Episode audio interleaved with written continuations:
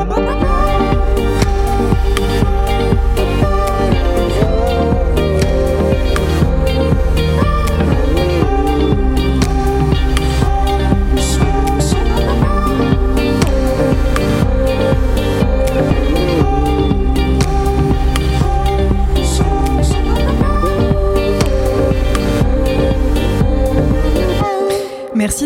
Sur Radio Phoenix. Aujourd'hui, on est lundi et comme tous les lundis, on retrouve Enzo pour notre récap de l'actu sport.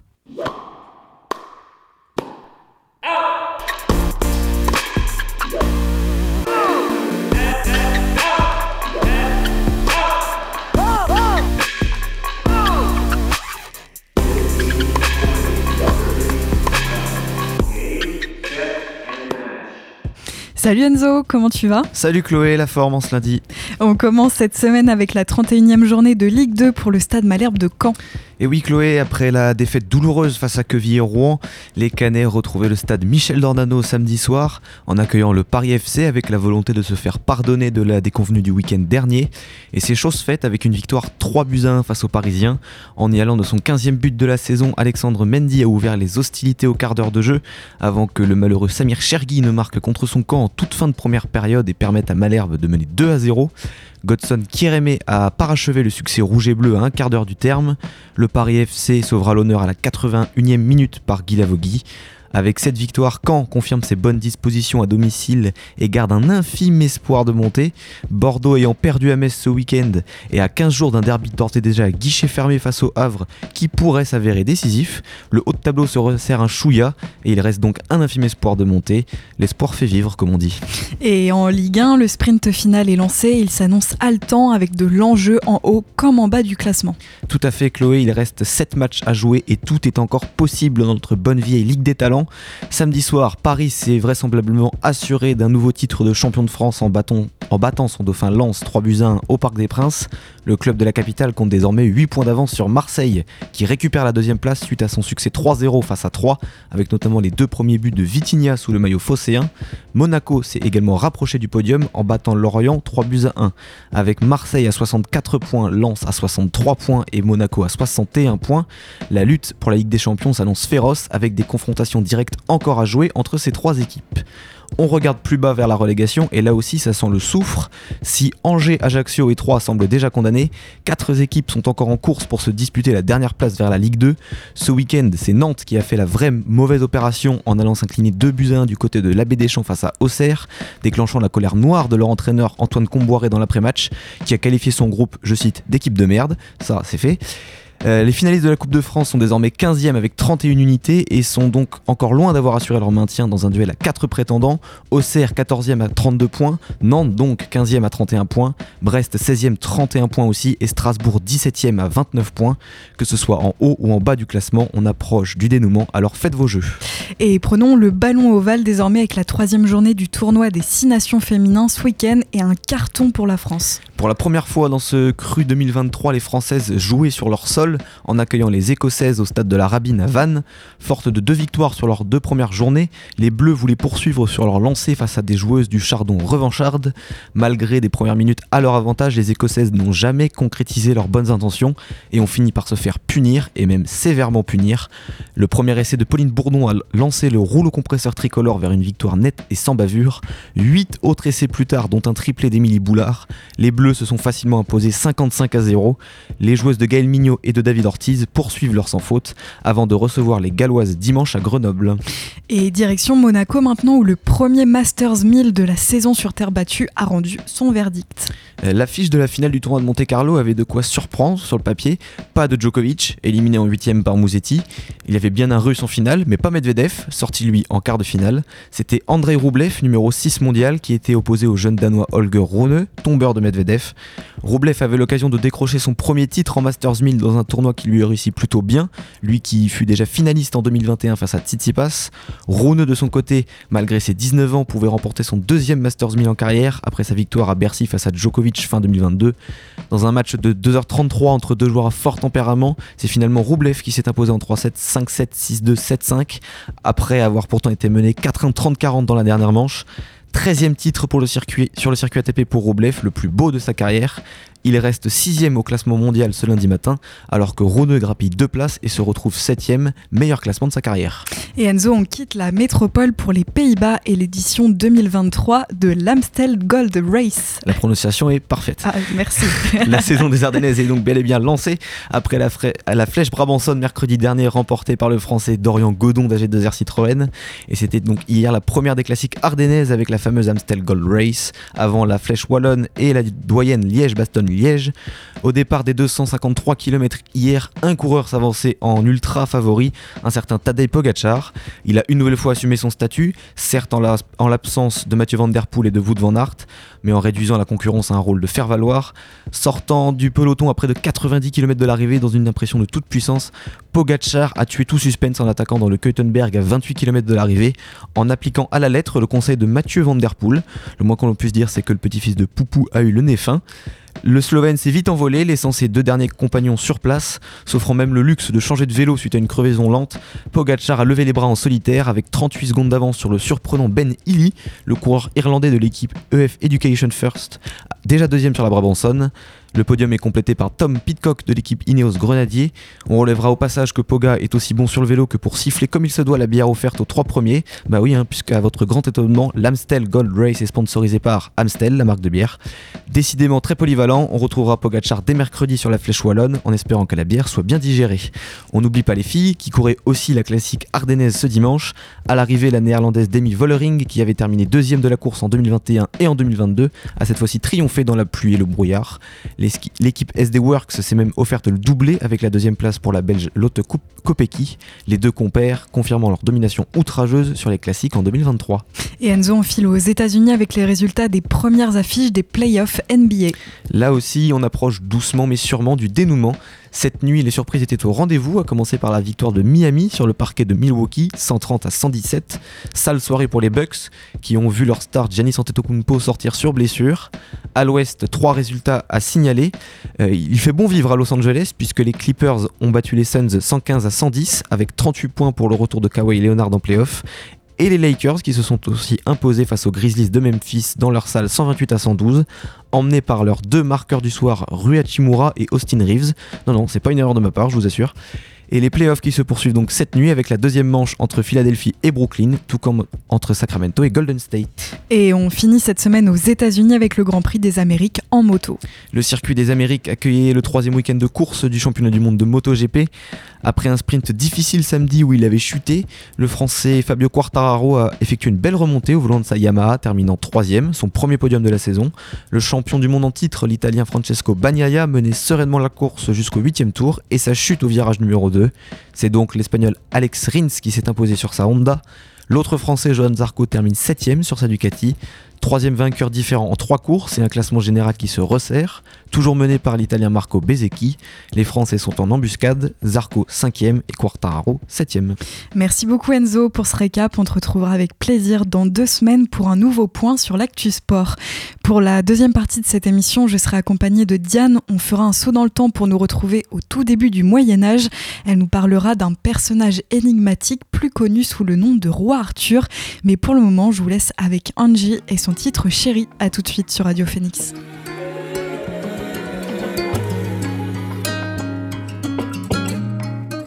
Je t'ai déjà dit bye, faut me laisser. Quête comment ta chérie est blessée. Aïe, il faut l'aider. Elle a mal compris, elle veut me tester. Moi j'ai rien à voir dans tout ça.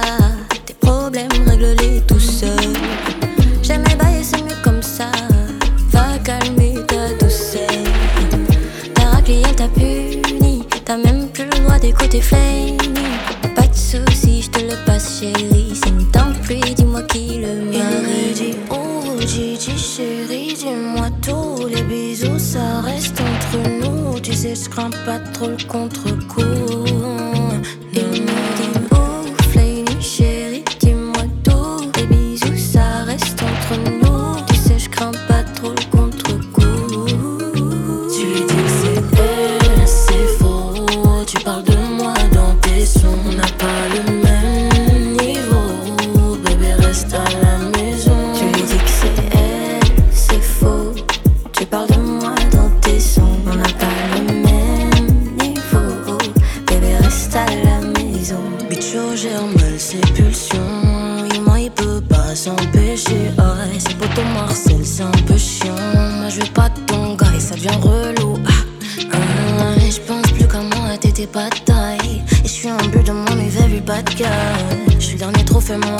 déjà trop fait là. Des beaux minois, y'en a l'autre sur le side.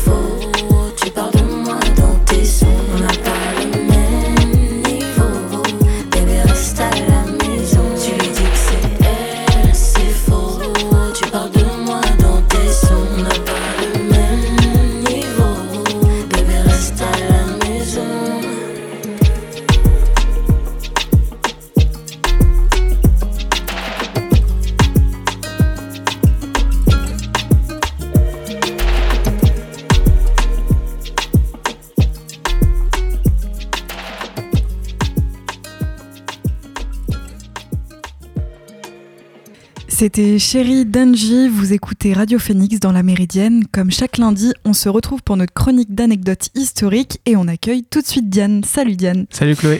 Alors aujourd'hui, il me semble que tu vas nous parler d'un personnage historique que l'on connaît plutôt bien puisqu'il a souvent été représenté dans la littérature ou même au cinéma, mais ce que l'on connaît moins, c'est toute l'histoire assez floue autour de cette personne. C'est ça, c'est exact. Aujourd'hui, on va évoquer un personnage qui représente une des énigmes les plus passionnantes de l'histoire, l'un des rois les plus mythiques d'Europe, celui qui aurait défendu l'actuelle Angleterre contre les barbares, celui qui tenait la foi chrétienne au plus haut et qui cherchait évidemment le Saint Graal. Je vous parle bien sûr du roi Arthur Pendragon, le plus grand roi de Bretagne, qui n'a sans doute même pas existé. Même pas existé, alors Diane, comment ça se fait qu'on doute de son existence? En fait, le roi Arthur aurait existé dans ce qu'on appelle l'île de Bretagne, donc l'Angleterre, le Pays de Galles et l'Écosse actuelle, au 5e ou au 6e siècle, avant, après Jésus-Christ, pardon. Sauf que cette- sur cette région-là, entre 417 et 591 très précisément, nous n'avons quasiment aucune trace écrite qui atteste de quoi que ce soit. On a vraiment deux siècles obscurs où l'historien doit se débrouiller avec l'archéologie, des écrits postérieurs souvent invérifiables et souvent très faux, et des théories à n'en plus compter. C'est évidemment dans ce genre de période qui sont les plus propices à des légendes. On connaît l'Iliade et l'Odyssée de l'âge sombre grec, sauf que là on est au 5e siècle. C'est pas si loin que ça d'aujourd'hui, parce que en même temps en France, pour comparer, on a Clovis dont on connaît beaucoup de choses. Et donc ce roi Arthur Pendragon aurait été le roi de l'île de Bretagne pendant une durée indéterminée. Il aurait été couronné entre 460 et 510 et serait mort vers 539. Tout ça c'est vraiment que des hypothèses. Ce qui fait qu'on n'a que des théories et que le nom d'Arthur n'est pas cité dans, la seule source qu'on puisse vraiment vérifier de cette période. C'est une histoire ecclésiastique d'un homme qui se nomme Gildas, écrite à peu près au milieu du 6e siècle. Et en fait, même si on retrouve dans, dans différentes chronologies établies plus tard, on peut, en vérifier aucune de ces chronologies, sinon ce serait trop facile. Mais à côté de ça, Arthur était très présent dans la culture orale des Bretons, à entendre au sens des Bretons de Bretagne, du Pays de Galles et aussi d'une partie de l'Écosse. Donc il ne semble pas sorti de nulle part. Et si son existence historique n'est pas attestée et semble peu probable, d'où vient la légende et pourquoi euh, un doute subsiste Alors on sait très bien d'où vient la légende d'Arthur, elle est accréditée à Geoffroy de Monmouth, celui qui a écrit l'histoire des, rois de Bretagne au XIIe siècle, dans laquelle il mentionne Arthur avec énormément de détails, clamant notamment que Arthur aurait conquis toute la Bretagne évidemment, le nord de la Gaule, tout l'Empire germanique et allez la Norvège en bonus parce qu'il s'ennuyait. Tout ça, ça fait déjà un peu douter de la véracité de l'ouvrage. Arthur aurait aussi vaincu un géant. Bref, on est plus sur un livre de folklore qu'un livre d'histoire. À cet écrit, qui a littéralement été un best-seller dans l'Angleterre médiévale, s'ajoute également une culture orale bretonne, comme j'en parlais, mentionnant abondamment Arthur, le décrivant comme le roi a repoussé tous les ennemis de Bretagne dans un contexte où les peuples bretons étaient désunis et dans un autre contexte plus actuel où les peuples bretons sont de moins en moins puissants face aux anglo-saxons et face aux vikings. C'est logique que dans ce contexte, un roi mythique et surpuissant soit, soit populaire dans les récits oraux d'un peuple. Mais alors, pourquoi est-ce qu'un roi qui semble être une totale légende fait-il ne serait-ce que douter de son existence? Eh bien parce que l'ou- l'ouvrage de Geoffroy de Monmouth, dont on vient de parler, on sait qu'il est folklorique et qu'il ne se veut pas comme une vérité historique, mais ce qu'on sait aussi, c'est qu'il s'inscrit dans un style d'écriture qui amplifie en une réalité en une légende, souvent pour mettre en valeur en, avant des valeurs chrétiennes, de bravoure ou de générosité. Le mot important, c'est amplifier. Ces livres-là ne sont pas des livres de totale fiction. Normalement, ils se basent sur quelque chose qui existe ou qui a existé. C'est donc qu'il doit bien y avoir une base du roi Arthur. Et alors, malgré tout ça, pourquoi le mythe a traversé l'histoire et n'a pas été oublié aujourd'hui comme plein d'autres mythes de l'époque? Et bah c'est tout l'enrobage légendaire et mystérieux qui a fait ce travail. Une légende qu'on sait complètement fausse, ça marche avec les enfants, mais ça s'arrête là. Mais une légende dont on sait que certaines parties sont fausses, mais seulement certaines parties, ça attire de la curiosité. Il faut évidemment prendre en compte l'aspect chrétien, la quête du Graal, les chevaliers de la table ronde, Merlin enchanteur. Arthur, en fait, c'est pas un héros tout seul, c'est une usine à héros et à récits fantastiques. Et pour que tout cela tienne, il faut des éléments réels. Et on en a au moins un, en fait. C'est la bataille appelée la bataille du Mont Badon, probablement vers 516, une victoire des Bretons contre les Saxons. Et cette bataille, on est à peu près sûr qu'elle soit arrivée parce que Gildas le Sage, dont on parlait un peu plus tôt, le seul historien vraiment digne de confiance de cette période, il la mentionne, sauf que lui, il ne parle pas d'Arthur comme un général victorieux à cette bataille, mais d'un certain Ambrosius. Qu'à cela ne tienne, on va dire que c'est Arthur qui a gagné, vu que de toute façon, on n'est pas sûr. Et paf, on a une bataille mythique. Et après ça, on peut rajouter la bataille finale d'Arthur contre son fils illégitime et incestueux Mordren, ce qui est au passage un peu étrange pour un roi très chrétien, un fils incestueux. J'ai pas vu l'inceste dans les sept vertus capitales. Et bah cette bataille, la bataille de Camlan, c'est presque le point culminant de sa légende. Un roi fort et juste, trahi par ses excès de chair et son fils illégitime, et hop, on a une belle morale pour finir l'histoire et pour enseigner à son gamin de pas coucher avec sa sœur. Pour revenir aussi sur la postérité d'Arthur, il est resté dans les esprits comme un roi dont l'esprit justement ne meurt jamais. C'est-à-dire que tant qu'on parle de lui, le courage et la vaillance du peuple breton restent intacts les Bretons domineront le, domineraient le monde un jour avec le retour d'un roi Arthur. Et en attendant ce jour fatidique, qu'ils essaient déjà de reprendre le Mont Saint-Michel. Et bien sur ces bonnes paroles, on salue bien sûr nos amis bretons qui nous écoutent. Et merci beaucoup Diane pour ces explications toujours aussi passionnantes. On te retrouve toi aussi, on te retrouve lundi prochain pour toi, même heure avec grand plaisir. Restez avec nous dans un instant, on fait un tour d'horizon de l'actualité du week-end. Mais avant, je vous laisse avec Later et son titre Walking on the Line. A tout de suite sur Radio Phoenix.